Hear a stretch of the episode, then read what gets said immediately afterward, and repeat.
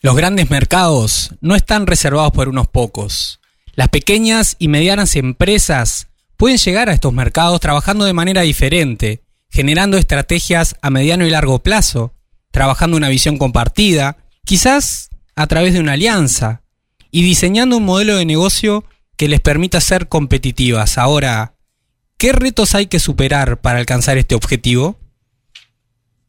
En un lugar en el que muchas veces le echamos la culpa de, al de al lado por cosas que no están bien, nos preguntamos qué podemos hacer cada uno de nosotros y como emprendedores, emprendedoras, empresarios del interior del país para impulsar los cambios que queremos ver en nuestro entorno.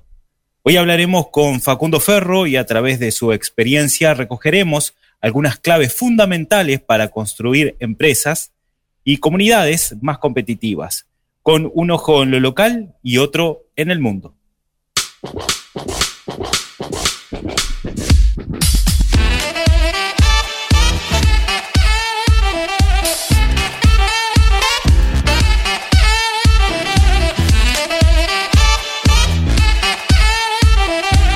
Desarrollo empresarial y cultura emprendedora.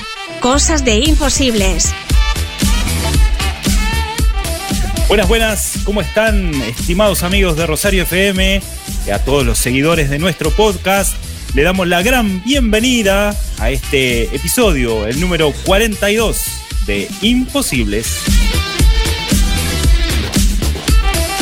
Hola Javier, hola vos, gracias por acompañarnos en un nuevo episodio, el número 42. Hoy Javier, te escucho como enlatado, ¿qué te pasa?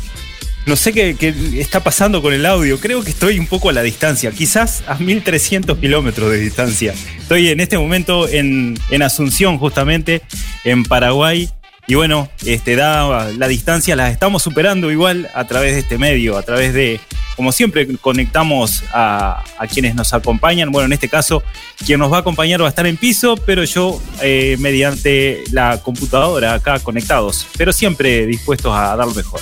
Un hilo parece que tenés. Que estamos conectados por un hilo nomás, me parece. Sí, se cortó un poquito. Disculpa los problemas técnicos. Soy casi humana. Somos Javier Siliuti, Cirexa y Eduardo Hernández quienes hacemos Imposibles. Episodio 42. Hoy hablamos sobre competitividad. Sobre competitividad, empresas y alianzas público-privadas. Imposibles es un programa posible gracias a la confianza de Inmobiliaria Grupo Gardiol, juntos haciendo muy buenos negocios. ANCAP Rosario, estamos donde más nos necesitas.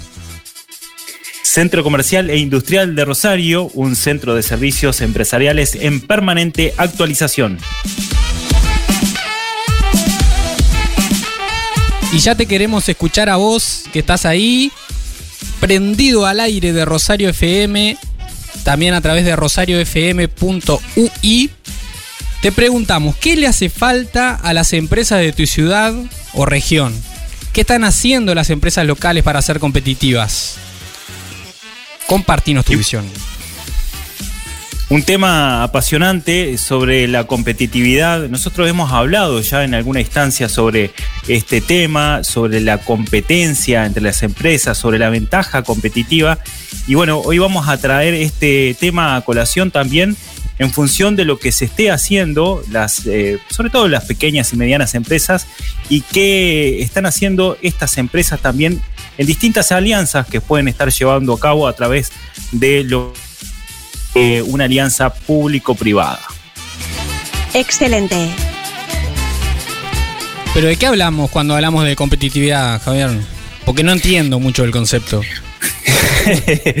bueno, si tuviéramos que definir la competitividad empresarial, digamos en pocas palabras, podríamos decir que ser competitivo es la capacidad que tiene una empresa de hacer las cosas mejor que su competencia, ya sea en términos de producto, producción, costos, calidad, de manera que al final suponga una ventaja a la hora de hacer el negocio más rentable.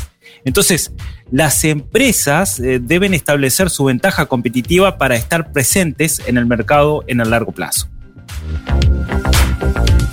Sí, generalmente la- las pequeñas y medianas empresas entienden que su tamaño es una desventaja para competir. Claro.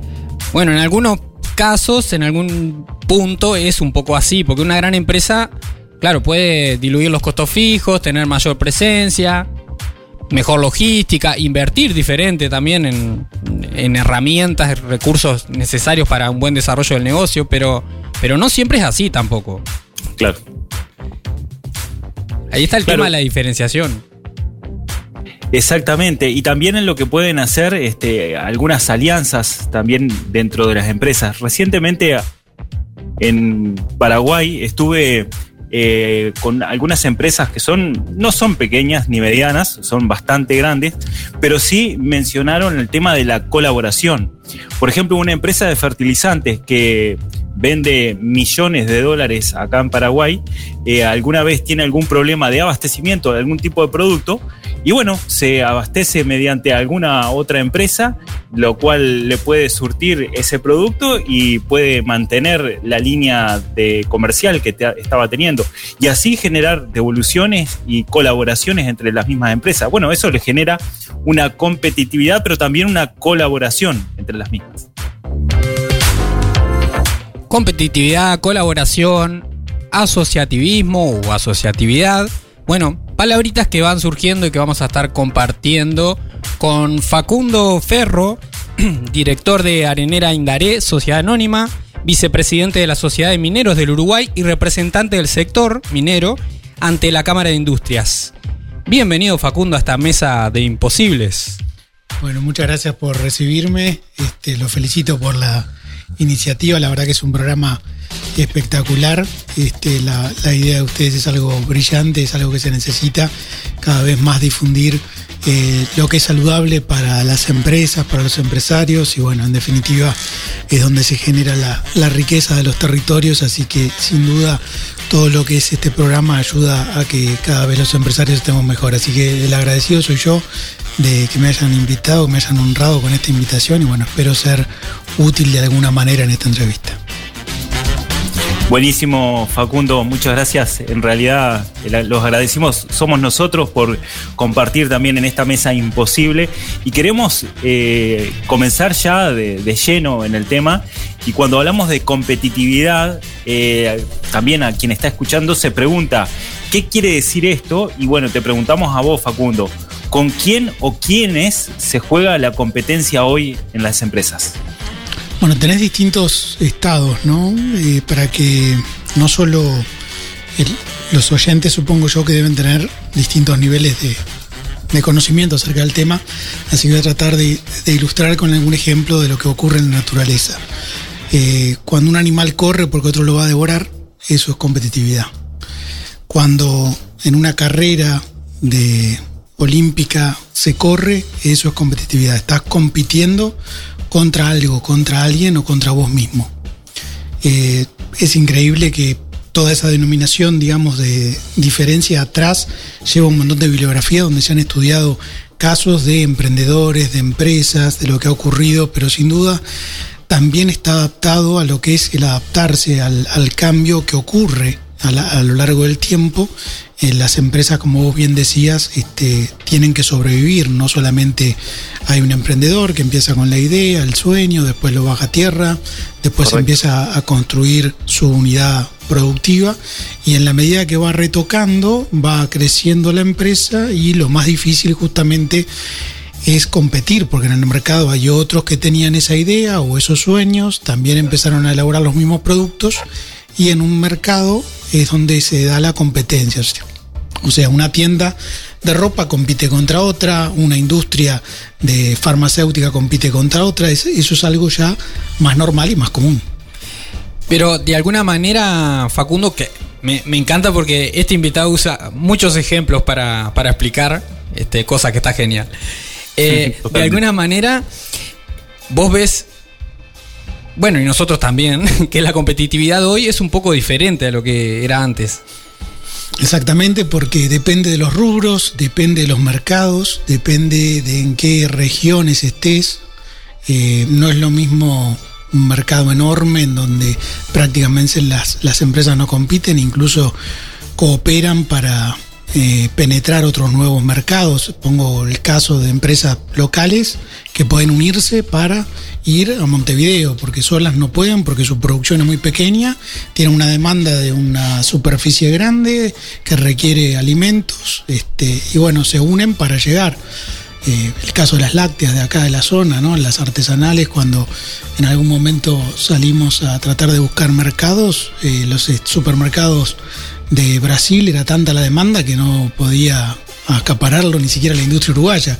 Entonces, este, ahí, ahí ves ejemplos claros y concretos de líneas que tienen que hacer los empresarios para juntarse con otros y lograr objetivos que pueden llevar al crecimiento de su empresa, ¿no?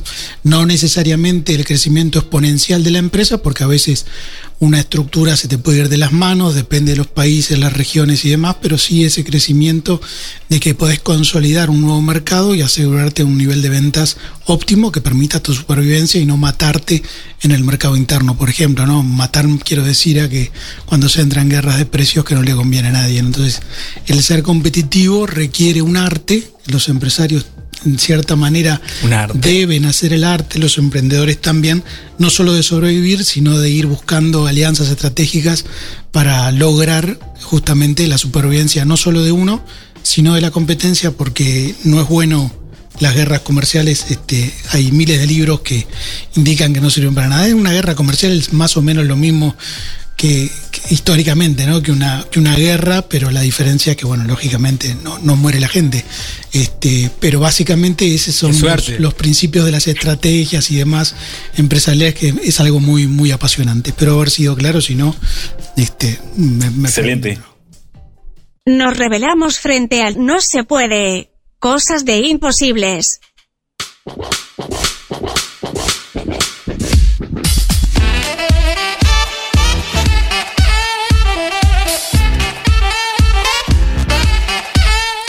La competitividad ya no es un juego que pueda jugarse individualmente. En un mundo cada vez más globalizado, donde todo parece estar más cerca, es indiscutible la necesidad de trabajar con otras organizaciones para hacerlo posible el logro de objetivos mayores. A cualquier escala, local, nacional, global, la asociatividad es un camino que recomendamos considerar. Y sí, es un camino diferente al tradicional.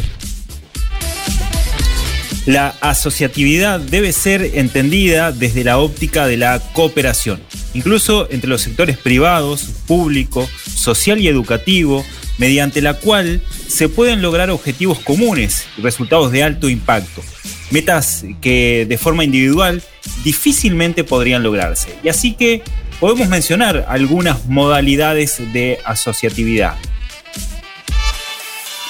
Por ejemplo, una red empresarial esto que, Facundo conoce muy bien, ahora le vamos a pedir también que nos cuente sus experiencias. Una alianza estratégica que se da con un grupo de organizaciones que buscan alcanzar un objetivo en común, con un fin claro, y es aumentar la competitividad. También puede ser una red empresarial vertical, que es aquella cooperación que se da entre organizaciones que están en niveles distintos de una misma cadena productiva. Por ejemplo, en la industria de la madera, al norte del país, se está dando este, este tipo de red empresarial de, de forma vertical. La red empresarial puede ser horizontal, entre organizaciones que ofertan el mismo producto o servicio logrando cooperación en actividades puntuales, pero a la vez compitiendo en un mismo mercado. También están las alianzas estratégicas. Hemos mencionado también en varias oportunidades sobre los nueve bloques del lienzo de Osterwalder, donde una de ellas está la alianza estratégica que permite que las organizaciones generen acuerdos y políticas de operación alcanzando autoridad gerencial compartida para lograr una adecuada relación social y posicionamiento en conjunto. Otro tipo de asociatividad, los clústeres, son empresas que tienen una concentración geográfica y sectorial, generando capacidad de innovación y conocimiento especializado. Esto les permite detectar oportunidades de manera conjunta y así buscar nuevos mercados. Bueno, y existen otras también, bueno, no, no, no vienen al caso, pero. Exactamente. Bueno, podemos mencionar lo que son los consorcios, que también ya hay algunos ejemplos locales, también los joint venture, que también son eh, considerados en el mercado internacional y donde se realizan este tipo de alianzas multinacionales.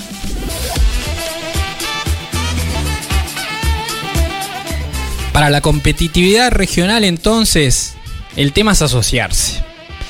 La diferencia entre las organizaciones es un punto de partida para compartir objetivos y priorizar líneas estratégicas.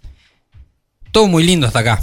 Ahora, Facundo, ¿cuáles son los problemas más comunes que eh, has visto en esto de trabajar en forma asociativa?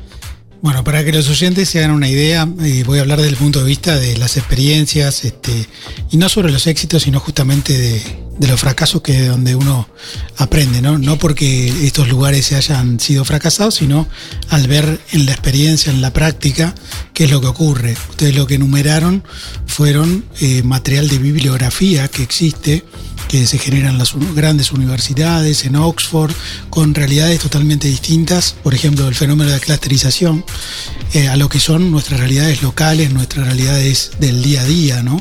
En donde, bueno, Generalmente se trabaja para empresas multinacionales que están estudiándose a sí mismas, están viendo cómo atacan nuevos mercados y estos estudios rara vez refieren a microempresas o a específicamente regiones olvidadas del mundo como hmm. puede ser la nuestra. ¿no? Lo, traigo un poco a, a colación porque muchas veces eh, a los que nos gusta la teoría nos encanta este, imaginarnos cosas y después nos damos contra una realidad que es muy dura.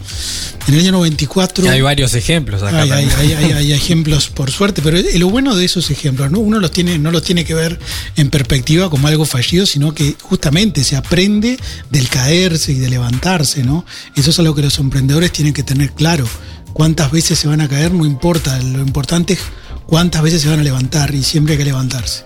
Entonces, en, esas metodologías, yo lo que te puedo hablar es de mi experiencia en gremiales, como fue la Cámara del Este de Colonia, que fue la primera vez que de turismo, la Cámara de Turismo del Este de Colonia.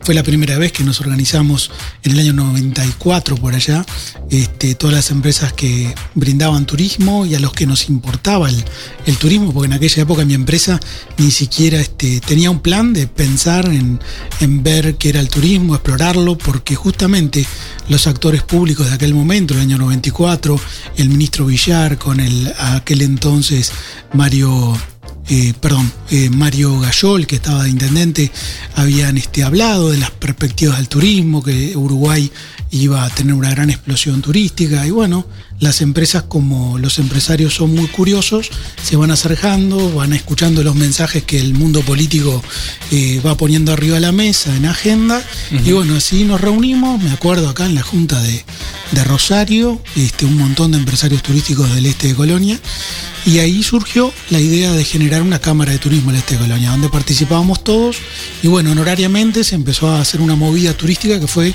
muy interesante, después se pasó a un órgano institucional a nivel departamental que también fue muy interesante. Y bueno, ahí vos veías que todas las empresas colaborábamos, por ejemplo, para ir a Chile a un workshop o para traer un fan tour a la zona. Este, y realmente fueron momentos muy lindos de cooperación en donde hasta se hicieron planes estratégicos de desarrollo en turismo, en la Cámara del Este, recuerdo bien, en la Corpotur también, donde por ejemplo Nueva Albesia, que tenía una comisión de turismo, ponía una línea de 10 puntos. Me acuerdo uno de memoria ahora, el portal de Nueva Albesia, que está hecho, y el poder visitar el, el tanque de OCE como mirador de la, de la región, ¿no? Lo cual hasta el día de hoy no hemos logrado, pero en algún momento yo creo que las autoridades de OCE lo van a, replantear y a, y a, hacer posible ese sueño de los helvéticos. Y así, en función de eso, se establecían una serie de parámetros de prioridades que tenía cada localidad, Cufré, Las Playas, Rosario, Juan Lacase, que también integraba este, la comisión esta, la, Cámara del, Este de Colonia, y, ahí se le presentaba a las autoridades y después se hacía su seguimiento, e increíblemente los planes se iban cumpliendo, ¿no? Entonces pues, se logró el primer folleto turístico zonal, se logró el primer folleto turístico departamental, y como te decía, a lo mejor la, la escala pequeña de las empresas nuestras no nos permitía hacer una folletería única, individual. Estamos hablando en 1994, ¿no? Al 98. Un poco de historia. Entonces, este, ese tipo de agremiaciones siempre son buenas porque vinculan a empresas que están dentro de un medio y uno va viendo qué es la oferta del otro y el turismo es muy complementario. ¿no? Lo puse en ese perfil porque hay, hay otras experiencias, pero me gustaba hacer hincapié en eso. Eh, buenísimo, Facundo. Y la pregunta que quedó pendiente quizás es ¿qué, cuáles son las dificultades que, que vos identificás ahí en, en esos eh, en esos asociativismos que se realizaron en primera instancia, según tu experiencia. Con la mayor, después profundizamos. Claro, y no, lo, lo, lo, más complejo sin duda es las relaciones humanas, ¿no? Eso es lo sí. más complejo. El lograr eh, coordinar reuniones, el lograr que la gente invierta su tiempo de manera honoraria en pos de una región, porque ahí se trabajaba no por la empresa de uno, sino porque la región se conociera, porque si bien Colonia Suiza tenía su historia turística, como que el destino turístico se había mesetado y había necesidad de, de lograr que la gente volviera a generar un flujo turístico. Lo mismo está haciendo ahora, creo yo, la mesa de turismo de, la Agencia de Desarrollo, ¿no?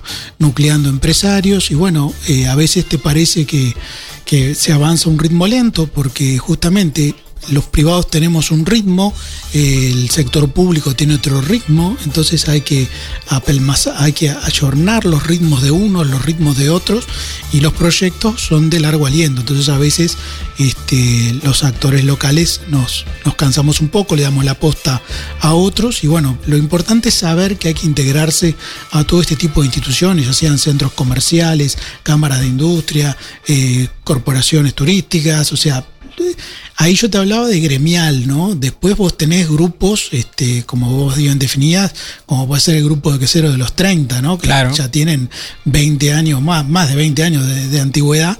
Y bueno, es un grupo sólido, formado, donde han logrado muchas cosas que individualmente no hubieran logrado, ¿no? Un viaje de mil leguas inicia con un solo paso.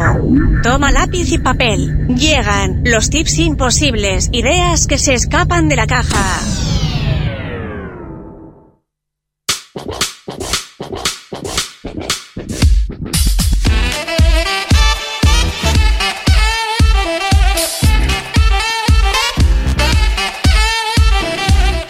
Hemos conversado con Facundo Ferro sobre qué significa hoy ser más competitivos, como empresas y comunidades, y creemos que la asociatividad es el camino más eficiente y sostenible para lograrlo.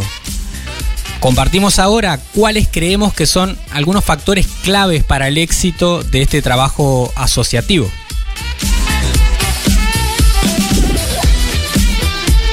Y uno de los factores es eh, construir la confianza. La calidad de las relaciones será siempre proporcional a la calidad de los resultados y es necesario invertir tiempo y energía en generar la confianza mínima que permita trabajar colaborativamente. Sugerimos elegir con quienes trabajarás, poniendo el bien mayor por encima de cualquier diferencia y fortaleciendo el vínculo primero dentro del grupo de base, también llamado grupo motor o grupo fundador, el cual construirá los cimientos para el crecimiento posterior. Excelente. Definir uno o más objetivos comunes. Tienen que ser relevantes y de real importancia para todo el grupo. Sin una fuerte motivación que les una, es posible que los desafíos del camino echen por tierra toda buena intención.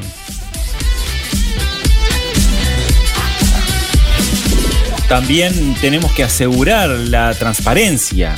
La información es poder. Es importante que cada miembro que forma parte del grupo cuente con información clara y completa, facilitando así también una correcta toma de decisiones. Interesante, lo subiré a nuestras redes. Planificar un proyecto compartido. Una cita atribuida a Benjamin Franklin dice que si no planeas, planeas fracasar.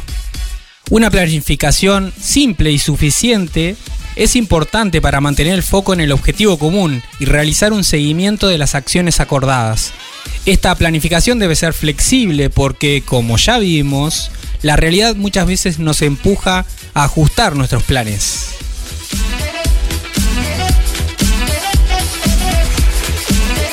También tenemos que crear mecanismos de evaluación y seguimiento. Es importante que todo sea conversado al inicio. ¿Cómo vamos a medir los resultados? ¿Qué responsabilidades tendrá cada persona y empresa? ¿Quiénes o quiénes o quién controlarán los compromisos asumidos y el desarrollo del proyecto en común? ¿Me lo preguntas a mí? Y por último, trabajar la comunicación y la autoridad. Generar acuerdos iniciales claros sobre cómo circulará la información y quiénes tendrán voz y voto despejará posibles conflictos posteriores. Sugerimos crear protocolos muy básicos, simples, que detallen cómo se tomarán las decisiones, qué potestades tendrá cada integrante, por qué medios se comunicarán las partes y quiénes representarán al grupo frente a otras organizaciones. Y estos son algunos de los tips imposibles que estamos mencionando, pero también queremos eh, escuchar en parte alguna recomendación, algún mensaje final de que le podrías dejar a la comunidad Imposible frente a los temas que tocamos en el día de hoy. No, eso es, es clarísimo. Yo también tuve un ejercicio muy interesante en la Unión de Centros Comerciales de acá de la zona este, donde, bueno, impulsamos una serie de, de cosas con, con muchos compañeros directivos que realmente fue una etapa muy, muy linda, muy linda de construcción.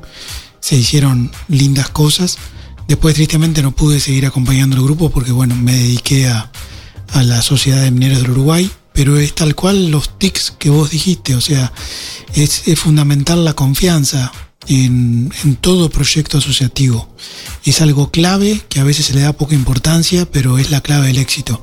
Y lo más complejo es que la confianza demora años en construirse y un segundo en dilapidarse. Entonces, este, hay protocolos, hay, bibliografía, hay técnicas de cómo llevar adelante los grupos, o sea, hay recursos teóricos como para consolidar buenos grupos y avanzar, ¿no? Este, es, clave en, todo proceso. Vos fíjate que nomás la universidad que está ahí en La Paz, coordinamos siete instituciones para que eso fuera posible, ¿no?